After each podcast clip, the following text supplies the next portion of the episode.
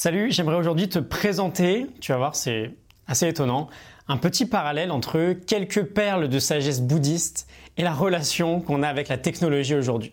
A priori, rien à voir, mais euh, c'est super intéressant. Alors, ce que je vais te raconter, ça nous vient à la base de Alex Sojun Kim, un chercheur de l'Institut du Futur à Palo Alto, en Californie. On a commencé à, parler, à parler de lui pardon, un peu hier. Il a écrit un super bouquin, de Distraction Addiction, et tout à la fin de son livre, il nous écrit quelques mots. Et ce que je vais faire, je le fais super rarement, mais c'est tellement bon que euh, j'ai envie de citer entièrement son passage. Euh, il y en a pour une minute, j'ai essayé de le traduire assez correctement, je vais te le lire. L'une des euh, affirmations les plus sages du bouddhisme est que la douleur est inévitable, mais que la souffrance est un choix. Petite parenthèse, on en a parlé dans l'épisode 118, ça te dit d'en savoir un peu plus juste après. Je reprends. La douleur est inévitable, la souffrance est un choix. Les pertes et la mort sont inévitables. Les amis vont et viennent. Des êtres chers partent, des catastrophes arrivent. Et inévitablement, on doit tous réaliser que nous aussi, nous partirons un jour.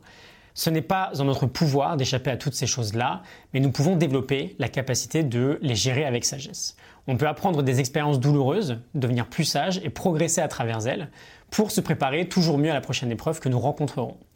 Vous êtes aujourd'hui confronté à une situation identique dans cet univers high-tech et ultra connecté. La technologie est incontournable, elle fait partie intégrante de la façon dont vous travaillez, dont vous restez en contact, dont vos enfants jouent et euh, de la manière dont on pense et on retient. Le monde digital vous réclame votre temps et a besoin de votre attention. Il s'appuie sur le fait de créer une relation profonde entre vous et la technologie, afin que finalement les outils que l'on utilise nous définissent en tant qu'espèce humaine. Ils nous promettent d'être utiles et de nous aider à être plus intelligents et plus efficaces, mais trop souvent nous laissent avec ce sentiment d'être toujours trop occupés et trop distraits. Nouvelle parenthèse, euh, tout ça on en parle ensemble depuis euh, trois semaines. Mais là ça devient très intéressant. Certains disent que tout cela est le prix inévitable à payer du fait d'être toujours connecté, que l'attention sera perpétuellement fracturée, que notre esprit euh, sera éternellement soumis à des distractions sans fin, mais c'est faux. Vous êtes l'héritier d'un patrimoine qui a toujours su avoir le contrôle. Vous pouvez l'utiliser pour reprendre le contrôle de vos technologies, apprivoiser le petit singe toujours distrait dans votre tête et redesigner votre esprit. De la même manière que la douleur est inévitable mais que la souffrance est un choix, la connexion est inévitable, la distraction est un choix. C'est beau, non? Merci Alex pour euh, cette sublime prestation. Pour bien comprendre la métaphore, je reviens très rapidement sur euh, cette première phrase. La douleur est inévitable, la souffrance est un choix. L'idée, ça part d'une équation. Souffrance est égale à douleur fois résistance. La douleur arrive, on peut rien y faire, mais c'est le fait de résister à cette douleur qui va entraîner de la souffrance. Le fait de penser pouvoir ou vouloir la contrôler à tout prix, le fait de ruminer indéfiniment dans notre tête, s'il y a de moins en moins de résistance, en fait, il y a de moins en moins de souffrance. Et donc cette souffrance, finalement, bah, ça reste un choix. On est capable nous-mêmes de la gérer. Et c'est la même chose pour le monde digital d'aujourd'hui. On a tendance à être super fataliste sur le fait que, ok, la technologie est incroyable, on en tire des bénéfices monumentaux du digital aujourd'hui. On peut se créer un nouveau métier, on peut voyager super facilement, s'adresser à la Terre entière en quelques secondes.